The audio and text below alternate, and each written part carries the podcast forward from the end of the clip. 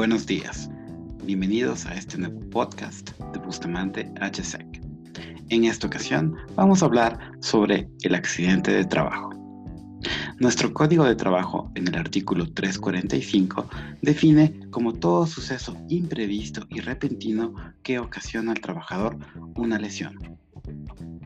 En caso que existiera un accidente de trabajo, recuerda que tienen 10 días laborables para poder reportarlo a riesgos del trabajo del IES. Es obligación del empleador identificar y gestionar adecuadamente los riesgos laborales.